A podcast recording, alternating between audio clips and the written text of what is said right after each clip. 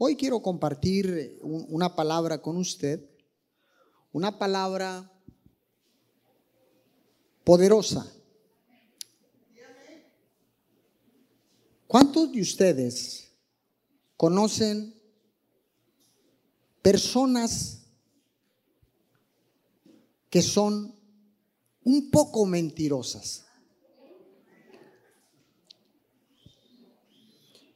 A lo mejor usted no conoce a nadie que sea un poco mentiroso, pero puede conocer a uno que es bastante mentiroso. Eh, fíjese que es fácil detectar un mentiroso.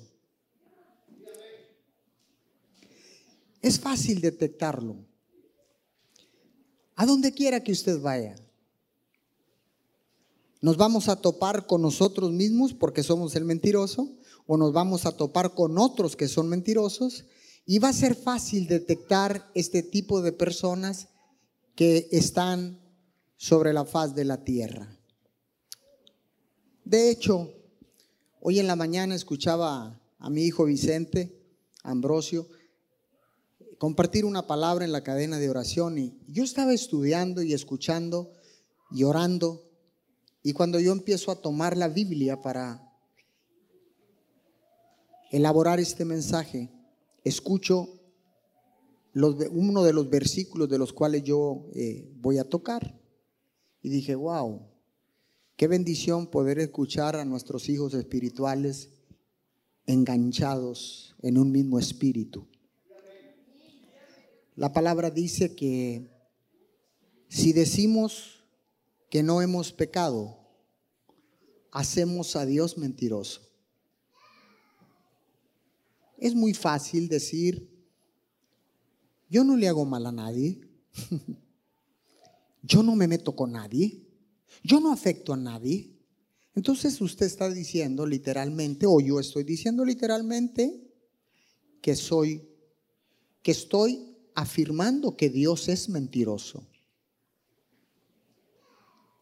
Qué importante, ¿verdad? Entonces, ¿es fácil detectar una persona mentirosa? Sí, sí, es fácil. ¿Quién puede reconocer un mentiroso? Es muy fácil. Es muy fácil, de verdad es fácil. Hay un dicho que dice, crea fama y échate a dormir.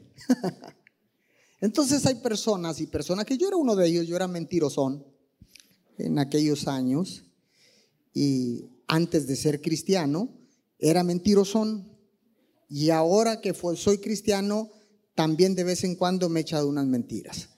Entonces, discúlpeme, pero esa es la verdad. Entonces, eh, crea, dice, dice el dicho popular, crea fama y échate a dormir. O sea, donde quiera que dice, ay, mira, ahí viene el mentirosón. Eh, hay otra palabra que se deriva que dice el embustero, ¿es verdad? Entonces, este es bien embustero, son palabras de nuestros antepasados, ¿no? Quiero llevarlo ahí, eh, si pudiera ponerle un título a esta predicación, sería El mentiroso. ¿Ok? Diga conmigo el mentiroso. Dígalo otra vez, el mentiroso. Una vez más, el mentiroso. ¿Cuál es la definición de mentira? ¿Qué significa o cuál es el significado de la palabra mentira, es una expresión o manifestación que es contraria o inexacta a aquello que se sabe, aquello que se cree, aquello que se piensa. La palabra mentira deriva de la palabra latina mentiri, que se desprende, se deriva de la palabra mentir. ¿Qué más es mentira?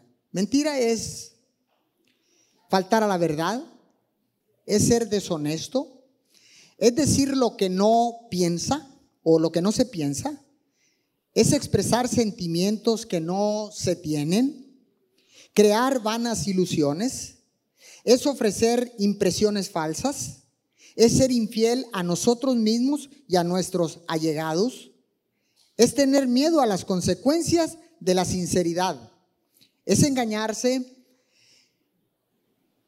a uno mismo. es engañar y sobre todo faltar a la confianza que otra persona ha depositado en usted o en mí. Entonces, la mentira es, es un antivalor. Porque la mentira, la verdad es un valor. La mentira es lo contrario. Es un antivalor. Entonces, aquí nos vamos a identificar porque hay diferentes tipos de mentira. Hay mentiras blancas, mentiras piadosas, mentiras eh, oficiosas y hay un sinfín.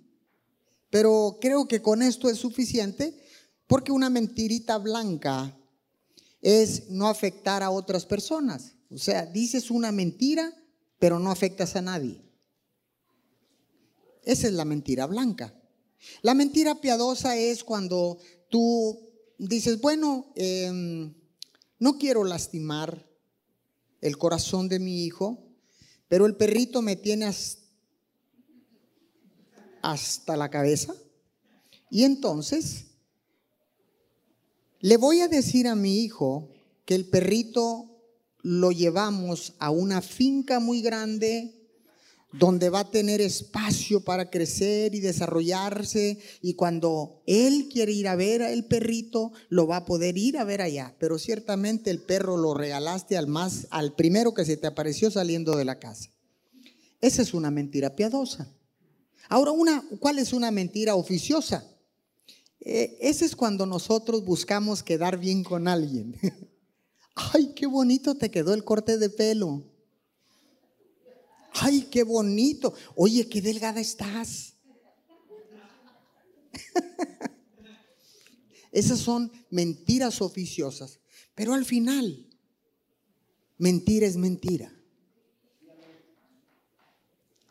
Entonces, nos encontramos con alguien muy mentiroso. Y lo quiero llevar en un viaje para que usted profundice en la palabra y usted pueda darse cuenta de dónde proviene la mentira. Pero también le quiero decir que para que la mentira exista, primero tuvo que existir la verdad. Si no existiera la verdad, la mentira nunca subsistiría. O no existiera. Tan sencillo como eso. Entonces, vaya al libro de Juan, capítulo 8, versículo 44. Dios está hablando a través de su Hijo amado Jesús en este, en este versículo de Juan 8:44. Dice Jesús, vosotros sois de vuestro padre el diablo, y los deseos de vuestro padre queréis hacer. Él ha sido homicida desde el principio y no ha permanecido en la verdad, porque no hay verdad en él. Cuando habla mentira, de suyo habla, porque es mentiroso y padre de mentira. Pastor, yo pensé que la mentirilla era que venía ahí de mi abuelilla o de, alguien, ¿no? De la vecinilla, ¿verdad? Este, ah, de, la, de la palabra griega mentiri, mentiri, mentiroso. Entonces, no, la mentira proviene directamente de Satanás. Él es el padre de mentira. Wow. Y él es el primero que nos quiere hacer creer con una es más, wow. La mentira, la mentira o el miedo es una mentira disfrazada de verdad. El enemigo, nuestro acérrimo enemigo, el diablo, siempre está buscando mentirte, engañarte con mentiras. Por eso Él es el padre de mentira, para que usted y yo no recibamos la plenitud de Dios para vivir aquí en la tierra. Siempre va a estar tratando de desenfocarte. Nunca deja de hablar a nuestra mente. La batalla de los hijos de Dios y la batalla de cualquier persona está en la mente. Aunque no sea hijo de Dios, el hecho de que tenga vida es suficiente para mantener una batalla en su mente. Porque tiene que tomar una decisión de mentir o de hablar la verdad. Entonces el enemigo es especialista. Recuerde que Dios le prohibió al diablo tocar tu vida y mi vida. Le tiene prohibido tocarnos. A Job le dijo, puedes tocar todo lo que tiene, puedes, pero no toques su vida. Don't touch. No lo puedes tocar porque Job es mi hijo. Entonces, la palabra dice que no te puede tocar el enemigo, pero nunca dice la palabra que no te pueda dejar de hablar. Es decir, no te puede tocar, pero sí te puede hablar. Y es ahí donde Él aprovecha para buscar y crear confusión en los hijos de Dios. Mintiendo, engañando, señalando, acusando, recordando, haciéndote pensar que no tienes derecho alguno.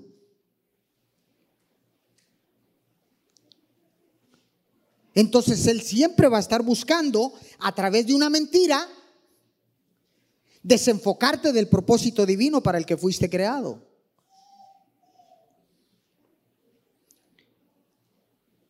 ¿Cuántos saben que Dios nos ama? Ok, el diablo también lo sabe.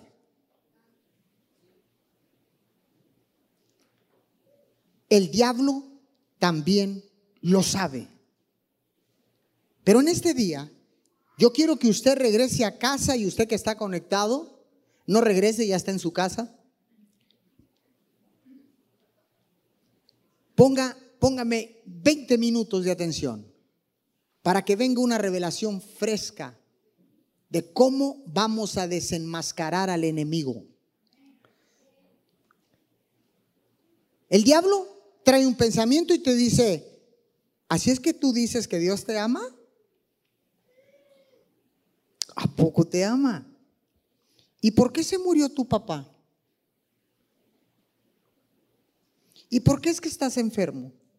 ¿Y por qué es que no tienes dinero?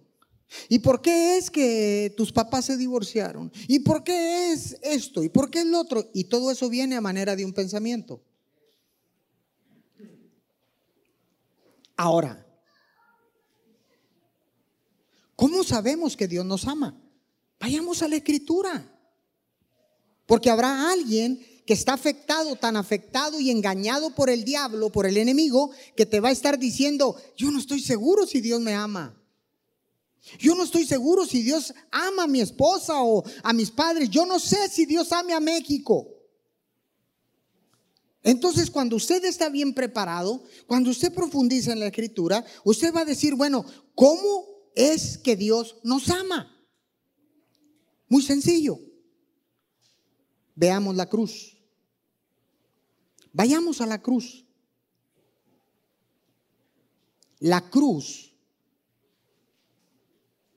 es la prueba más contundente de cuánto Dios nos ama.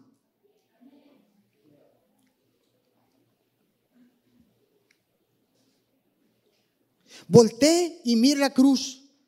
La cruz, la cruz está vacía. Pero el que esté vacía no significa que no haya nada. ¿Está acá conmigo? No significa que no haya pasado nada en esa cruz.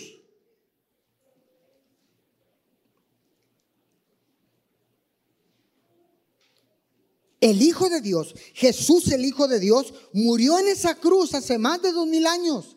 Entregó su vida por toda la humanidad. Y murió en esa cruz y fue sepultado y al tercer día resucitó con gloria. y caminó con pruebas, con pruebas suficientes sobre esta tierra. Por 40 días estuvo caminando en la tierra para ascender al cielo y ocupar el trono a la derecha de Dios Padre. ¡Wow! Es por eso que la cruz está vacía. Entonces, ¿cómo sabemos? Romanos 5, 8. Vayamos allá. Romanos 5, 8. Vamos a leer Biblia. Mas Dios muestra su amor para con nosotros en que siendo aún pecadores, Cristo murió por nosotros. Esta es una prueba impresionante del amor de Dios. Que aún siendo pecadores, usted y yo, usted que está conectado, aunque siendo pecadores, de cualquier manera que hayamos pecado, errado, fallado, que hayamos tenido desaciertos, dice el Señor, la muerte de mi hijo te va a probar el amor que tengo por ti. Porque aunque seas pecador, yo te perdono.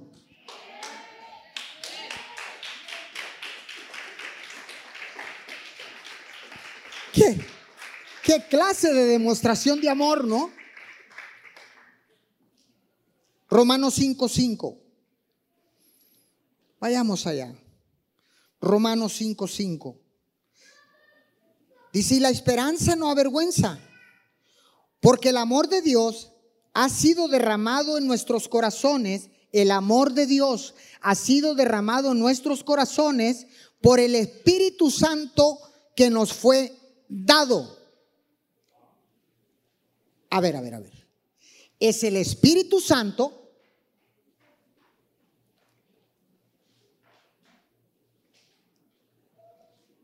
que el amor de Dios existe en tu vida y en mi vida. El amor de Dios ha sido derramado en nuestros corazones por el precioso Espíritu Santo. ¿Está acá conmigo? Entonces, no es el amor de tu mamá, no es el amor de tu abuelita, no es el amor de nadie. El amor que el Espíritu de Dios derramó en nuestros corazones nos capacita para amar a los demás. No es en nuestro amor, en nuestras fuerzas. Es el precioso Espíritu Santo quien ha puesto ese amor en nuestros corazones. Y esta palabra de Romanos pudiera ser el fundamento, escúcheme bien, pudiera ser el fundamento que sostiene y explica a todo lo demás en la Biblia. El amor de Dios es la última respuesta a todos los porqués. Vuelvo a repetir, el amor de Dios es la última respuesta a todos los porqués. el porqué del hombre, el porqué de la Biblia, el porqué de la resurrección, el porqué de la redención, el porqué del sufrimiento humano, el porqué de los terremotos, el porqué de la creación, el porqué, el porqué y el porqué.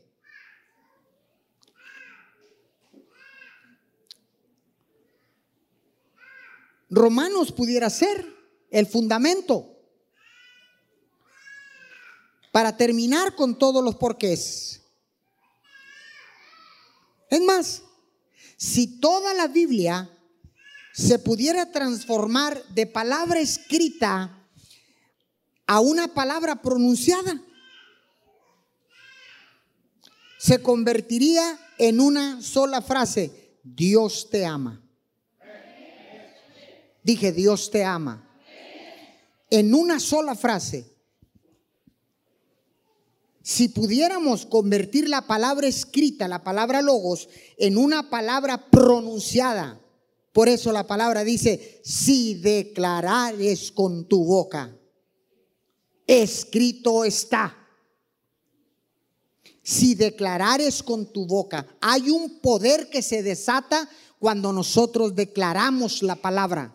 Hay un poder cuando se lee la palabra escrita, pero hay un poder superior cuando tú la declaras, porque recién que tú declaras la palabra, entonces esa palabra declarada empieza a cobrar vida en tu vida y en mi vida. Es decir, la palabra se hace carne en tu vida, la palabra se vuelve real en tu vida. ¿Está acá conmigo?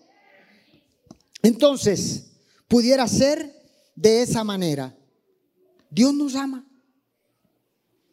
Como estés desbaratado, chocado, sin defensa, eh, eh, mal hablado, eh, drogadicto, alcohólico, prostituta, homosexual, dice Dios, yo te amo. Así te amo. Así como estás, I love you. Te amo con todo mi corazón. ¿Y por qué es que Dios nos ama? Primera de Juan, capítulo 4, versículo 16. Y, y nosotros hemos conocido y creído, y creído el amor que Dios tiene para con nosotros. Dios es amor. Y el que permanece en amor, permanece en Dios y Dios en él. ¿Dios es qué? ¿Dios es qué? Usted que está conectado, ¿Dios es qué? Dios es amor. Dios no es vengativo. Dios no vino a señalarte.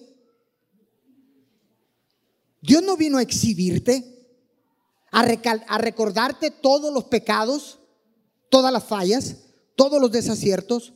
Dios vino a mostrar su amor para todos y cada uno de nosotros. Ahora, cuando usted y yo reconocemos la grandeza del amor de Dios por nosotros, la respuesta automática es adoración. Cuando tú tienes la revelación de que Dios nos ama profundamente, nuestra respuesta de que Dios perdona todos nuestros pecados, estemos como estemos. Dios dice, ay, labio, te amo con todo mi corazón. Cuando reconocemos todo eso, la respuesta automática de nosotros es adorarlo. Con todo nuestro corazón, con toda nuestra alma, con fruto de labios que pronuncian el nombre de Jesús. Salmos capítulo 86, verso 12, verso 13 y verso 16.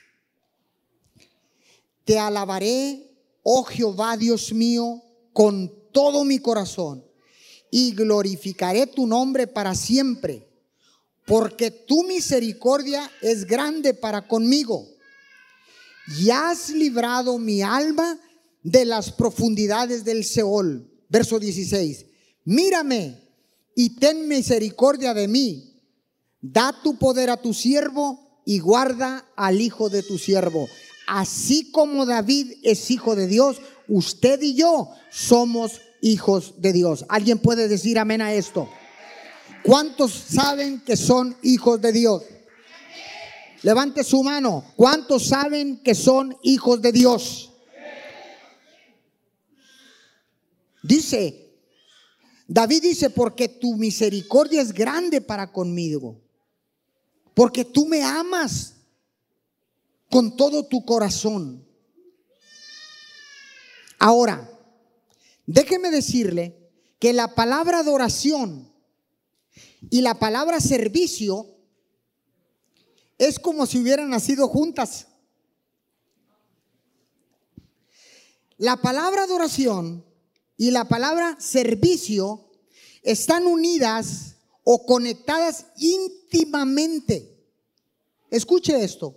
La palabra griega, la palabra griega llamada la, la treu, la treu significa lo mismo, adoración y servicio, servicio y adoración.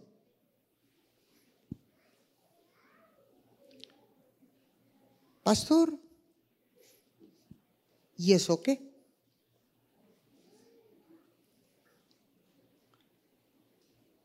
Quiero llevarlo a un lugar. Cuando vamos viendo el amor de Dios, escuche, el amor de Dios, reconocemos el amor de Dios, recibimos el perdón, reconocemos el amor de Dios, nos volcamos en adoración y en servicio. Ahora entendemos por qué muchas veces no le adoramos y no le servimos. ¿Sabe por qué? Porque es el precioso Espíritu Santo el que nos ha dado o puesto ese amor en nuestros corazones en Romanos 5:5. Si no está el Espíritu de Dios viviendo en ti, estamos incapacitados para amar, para adorar y para servir. Pero ¿por qué es que no todos amamos? ¿Por qué es que no todos adoramos? ¿Por qué es que todos nos servimos? Porque el amor derramado por el Espíritu Santo no ha llegado a tu vida y a mi vida. Por eso es que encontramos en el mundo gente que sirve, que ama a los animales. Y yo no tengo nada en contra de ellos. Pero hay gente que protege más las ballenas azul, o la ballena gris, perdón, que a un ser humano. Y sirven y alaban Viven por la ballena gris, pero no les importa un aborto. No les importa quitarle la vida a un feto, a un embrión. Entonces, ¿por qué en el mundo la gente sí adora y alaba y sirve? Pero cuando venimos al reino de Dios, ¿cuánta falta gente hace que sirva? Excuses, excuses, excuses y más excuses. No es que mire, no es que el otro, no es que mire, no es que yo si pudiera, pero es que si fuera en viernes, porque yo de lunes a jueves yo no, pero eh, porque a ver, ¿qué tienes el lunes al jueves? Pues que tengo béisbol, es que tengo que jugar fútbol, es que tengo que ver la novela, es que tengo que hacer esto, es que tengo que llevar al perrito al parque.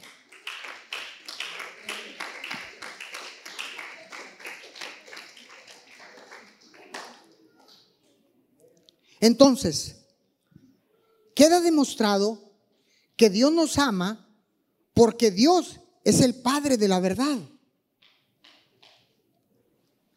Y aquí nos vamos a parar en este fundamento, en el fundamento de su amor y no en las mentiras de Satanás. No, no, no, es que Dios no te ama, mira lo que dijiste ayer, es que Dios no te ama. ¿A poco crees que Dios te va a amar? ¿A poco crees que el domingo vas a ir a la iglesia muy firiolo?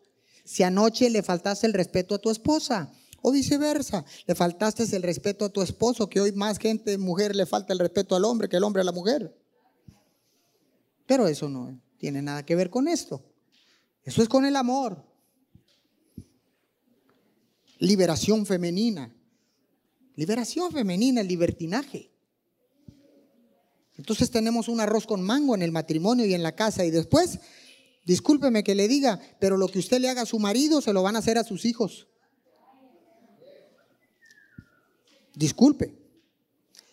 Así como tratas tu viejo, digo, perdón, tu esposo, así van a tratar a tu hijo. Y se va a multiplicar. Si tú le gritas, a él le van a gritar y le van a pegar. Y los jóvenes que están aquí, No los estoy desanimando a que se casen. ¿Por qué? ¿Y por qué ella vive tan feliz? Porque no se casó.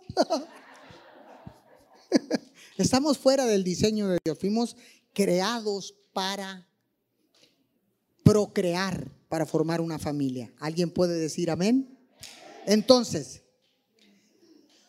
ahora, recapitulando, ¿es fácil reconocer un mentiroso? Levánteme su mano o afirme amén, dígame algo. Si podemos identificar a una persona mentirosa, ¿por qué nos, nos cuesta tanto identificar al padre de mentira?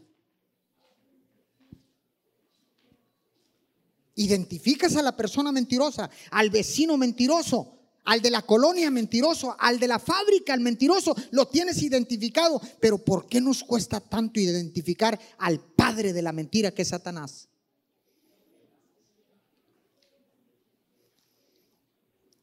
Mira lo que dice Jesús ahí en Juan 8:45.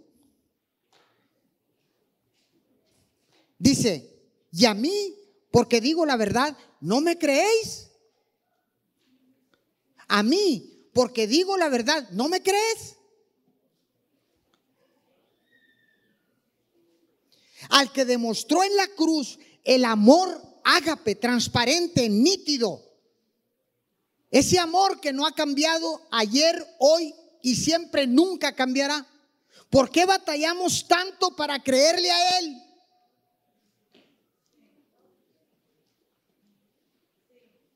Pero si creemos las mentiras de Satanás, el mentiroso, el padre de mentira, pero te cuesta y me cuesta. No, no, no se y usted no se desconecte. Usted que está conectado, no me apague ahí su televisión. A ver,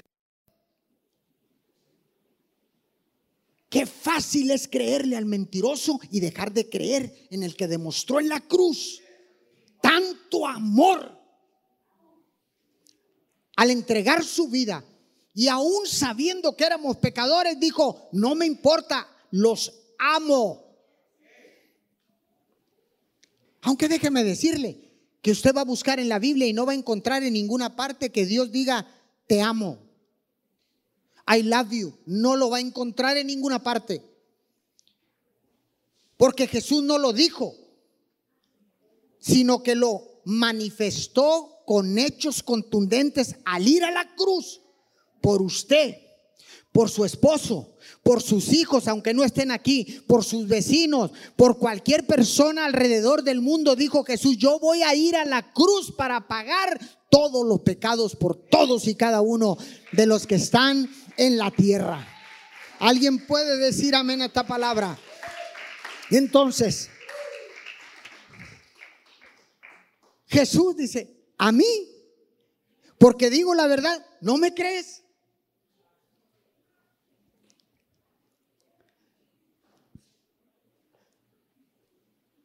Cuán grande amor Dios nos ha dado de verdad.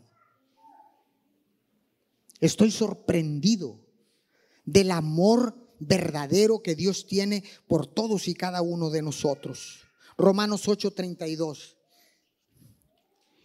El que no escatimó ni a su propio Hijo, sino que lo entregó por todos nosotros, lo entregó voluntariamente.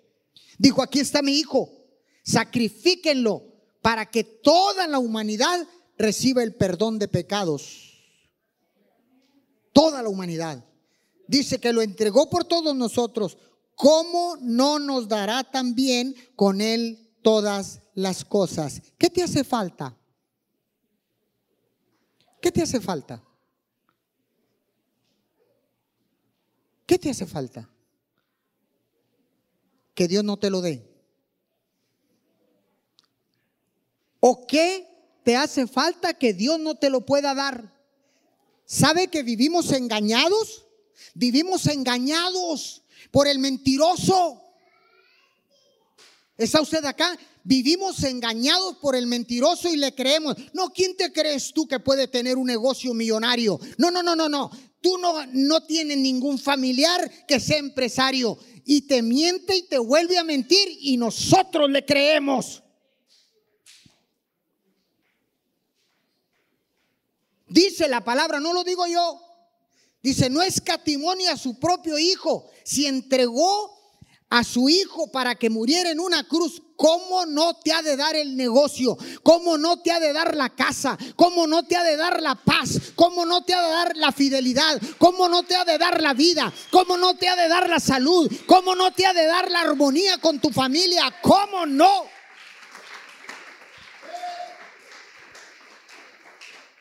Pero hoy estamos desenmascarando al diablo. Hoy lo vamos a echar fuera de nuestras vidas en el nombre de Jesús. ¿Cuántos dicen amén a esto? Me voy. Primera de Juan, capítulo 3, versículo 1. Miren cuán grande amor nos ha dado el Padre para que seamos llamados hijos de Dios. ¿Hay hijos de Dios aquí? ¿Hay hijos de Dios acá por acá? Dice, para que seamos llamados hijos de Dios. Y lo somos. Afirma Juan. Y lo somos. Por esto el mundo no nos conoce porque no lo conoció a Él. Miren con cuán grande amor nos ha amado el Padre. ¿Qué duda podemos tener de que Dios nos ama? De que lo dio todo por nosotros. Dio a su Hijo amado y el Hijo entregó la vida en esa cruz del Calvario. ¿Cómo es que puedes decir o es... Ah, ¿Cómo? Es que tú puedes decir, es que no estoy seguro si Dios me ama. ¿Cómo puedes dudar? La duda viene porque el padre de mentira te va a sembrar esa duda. Y una duda mata, aniquila, destruye y despedaza. Porque el diablo vino a matar, a dividir y a robar. Juan 10:10, 10, pero Cristo vino a dar vida y a dar vida en abundancia. ¿Cuántos quieren vivir? ¿Cuántos quieren vivir una vida abundante? ¿Cuántos quieren vivir una nueva vida? ¿Cuántos quieren vivir esa vida abundante? Dejemos de creerle al enemigo. Dejemos de creerle al diablo. El amor de Dios nunca te decepcionará. El amor de Dios nunca lo hará. Porque Dios nunca dejará de amarte. Su amor por ti, por ti y tú que estás conectado y por toda la humanidad es más grande que tus defectos. Es más grande que todas las fallas que tengas, los errores que hayas cometido, los defectos que tú y yo podamos tener, Dios no mira eso, el diablo es el que mira eso y utiliza esa arma para decirte, Dios no te va a amar así. Estás defectuoso, muchacho. Estás defectuosa, muchacha. Tienes demasiada ira en contra de tu padre y de tu madre. No te va a querer. Y uno sigue creyendo esa mentira, viviendo en esa mentira y viviendo una vida, pero desastrosa en la tierra. Y Dios no te creó para que vivas en desastre. Dios te creó para que vivas en plenitud, en abundancia, en gozo, en salud, en alegría, en armonía, en paz.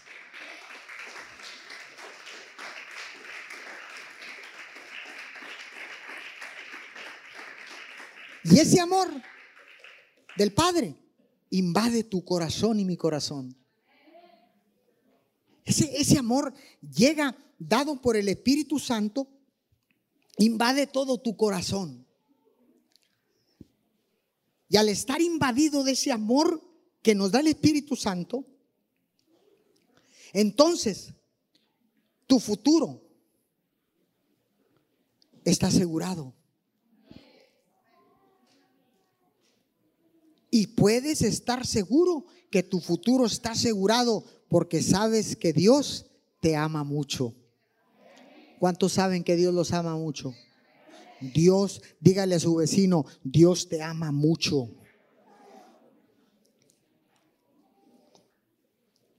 Apunte este principio. Cuando sabes que Dios te ama tanto, lo tiene en la pantalla también. Cuando sabes que Dios te ama tanto, nos capacitamos para amar a los demás. No puedes amar a nadie Usted no puede amar a nadie si usted no tiene la revelación de que Dios lo amó primero. Gracias a Dios que Él nos amó primero. Y en el momento que viene esa revelación, en el momento que tú te das cuenta de esto, ¿sabe qué sucede? Estás recientemente capacitado para amar a tu prójimo, para amar a tu semejante, para amar a tu suegra, para amar a tu suegra, para amar a tu suegra.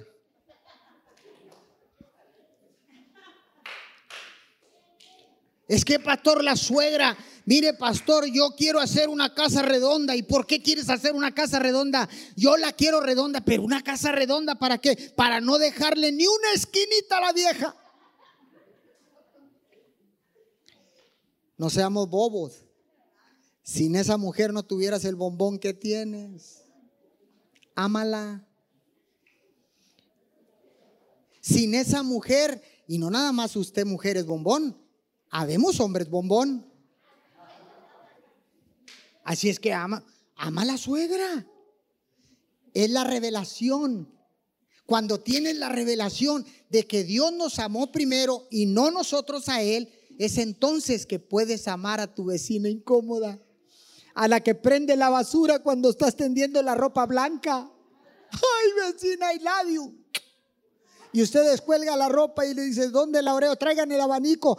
Bendecimos a la vecina. La bendecimos en el nombre de Jesús. Usted prende la basura. ¿Por qué? Y la vecina dice, porque esta vieja cada vez que prendo la, la basura, se le ocurre lavar. ¿Está acá? Entonces, cuando uno tiene el amor de Dios, tiene la revelación, oras por tu vecina y sabes qué, la vecina va a quemar la lumbre cuando tú no estés. Porque hay un poder que se desata en la oración. El amor de Dios reflejado en tu vida manifestará grandeza, manifestará ese amor ágape transparente y puedes amar a tu vecina, puedes amar a tu suegra, puedes amar a tu ah, a tu patrón, a tu jefe. Lo puedes bendecir porque el amor que ha sido derramado por el Espíritu Santo en tu corazón te habilita, te capacita para que puedas amar a todo mundo. ¿Cuántos dicen amén por esta palabra? Póngase de pie, por favor, ya nos vamos. Póngase de pie, por favor. Vamos a orar. En estos momentos, yo quiero que usted ahí donde esté, pueda pensar un poquito, meditar y preguntarse cuántas mentiras he estado creyendo de parte del enemigo. ¿Por qué es que estoy obedeciendo las mentiras que Satanás trae a mi mente? Este es el momento. Este es el momento de marcar una diferencia, de estar viviendo una vida de mentira y pasar a una vida viviendo en la verdad. Ese es el momento para identificar al padre de mentira y decirle no más, no más mentiras, porque no estoy dispuesto a creer una mentira más en mi vida. Oremos. Usted que está conectado en casa, si pudiera ponerse de pie, levantar sus manos y orar con nosotros acá en este servicio en vivo. Señor, te damos gracias. Gracias por tu amor ágape transparente, nítido, Señor. Gracias por tu palabra, Señor, porque ahora sé que me amas con todo tu corazón. Porque la prueba, la máxima prueba, Señor, de saber que tú me amas es mirar, voltear y mirar la cruz. Es la prueba más contundente que pueda haber. Porque aún siendo pecadores, Señor, tú manifestaste tu amor por nosotros.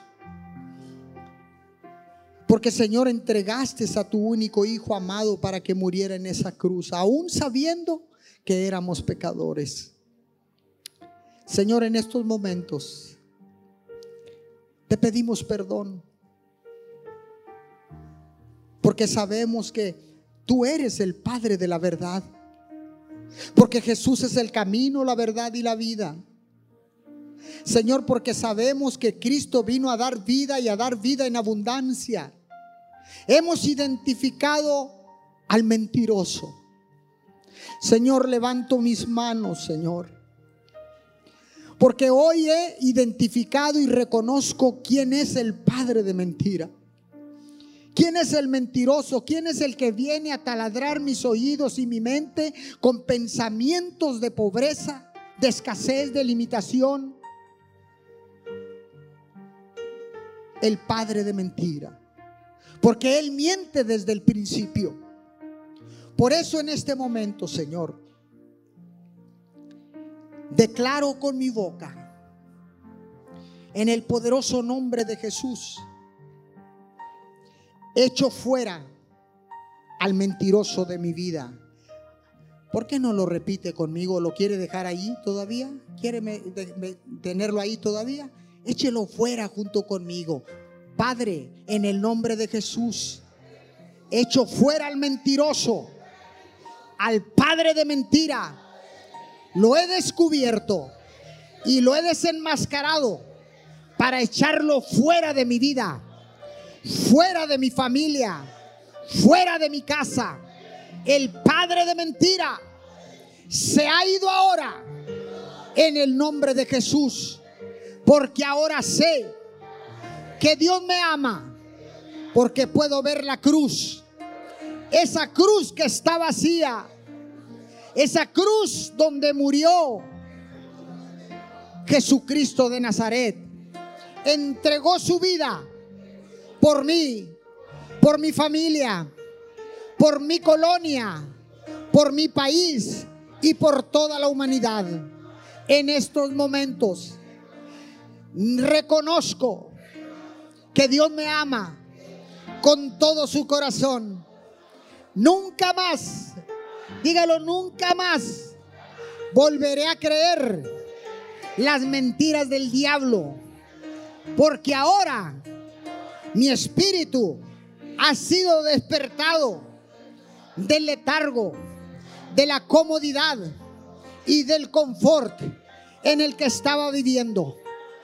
En este momento, una revelación fresca ha venido a mi vida, ha llegado a mi vida y ha sido como un ungüento fresco que me capacita para amar y reconocer que Dios me ama con todo su corazón y que puedo amar a mis semejantes y que puedo amar a todas las personas porque he sido capacitado, porque Él nos amó primero que nosotros a Él.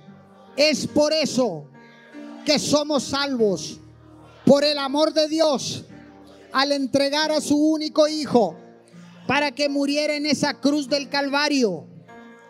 Por Jesús, que entregó su vida en esa cruz hace más de dos mil años. La revelación del amor de Dios ha llegado a mi vida. El mentiroso, el padre de mentira, no tiene parte ni suerte.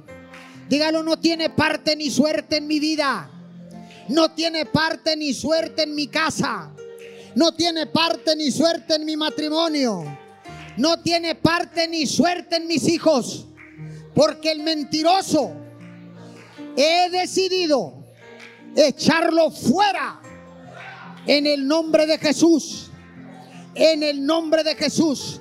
Y por el poder de la sangre del cordero, el mentiroso no va a poder cruzar la línea que voy a trazarle. Le voy a trazar una línea y le prohíbo en el nombre de Jesús y por el poder de la sangre, le prohíbo retroceder de esa línea que he trazado alrededor de mi vida, alrededor de mi matrimonio, alrededor de mi familia, alrededor de mi casa, alrededor de mi negocio, alrededor de mi trabajo, alrededor de mi ciudad. No puedes cruzar la línea. No vengo pidiendo, sino ordenando en el nombre de Jesús y por el poder de la sangre. Mentiroso, diablo mentiroso, nunca más podrás engañarme, porque la revelación del amor de Dios ha llegado a mi vida. Soy libre, soy libre. Dígalo, soy libre en el nombre de Jesús. Amén, amén y amén. Junte sus palmas. Aleluya, aleluya, gloria, gloria a su nombre. Asimismo, con ese gozo y con esa alegría, vamos a despedir a todos nuestros amigos, hermanos que se han conectado a través de las diferentes plataformas digitales. Desde Ciudad Miguel Alemán, Tamaulipas, les damos las más sinceras gracias por mantenerse conectados conmigo. Desde acá les enviamos un saludo, un abrazo y gracias por mantenerse pendientes siempre de todas las eh, proyecciones y de todos los eh, servicios que tenemos acá. Muchas gracias por estar pendiente de las publicaciones en MIM Church. Desde acá les damos un fuerte aplauso. Bendiciones. Chao, chao. Los esperamos en nuestro próximo servicio, miércoles, noches de oración, todas las mañanas de 5 a 6 de la mañana nuestra cadena de oración Unidos 714 y los domingos servicio general 10 y media de la mañana. Chao, chao. Junte esas palmas.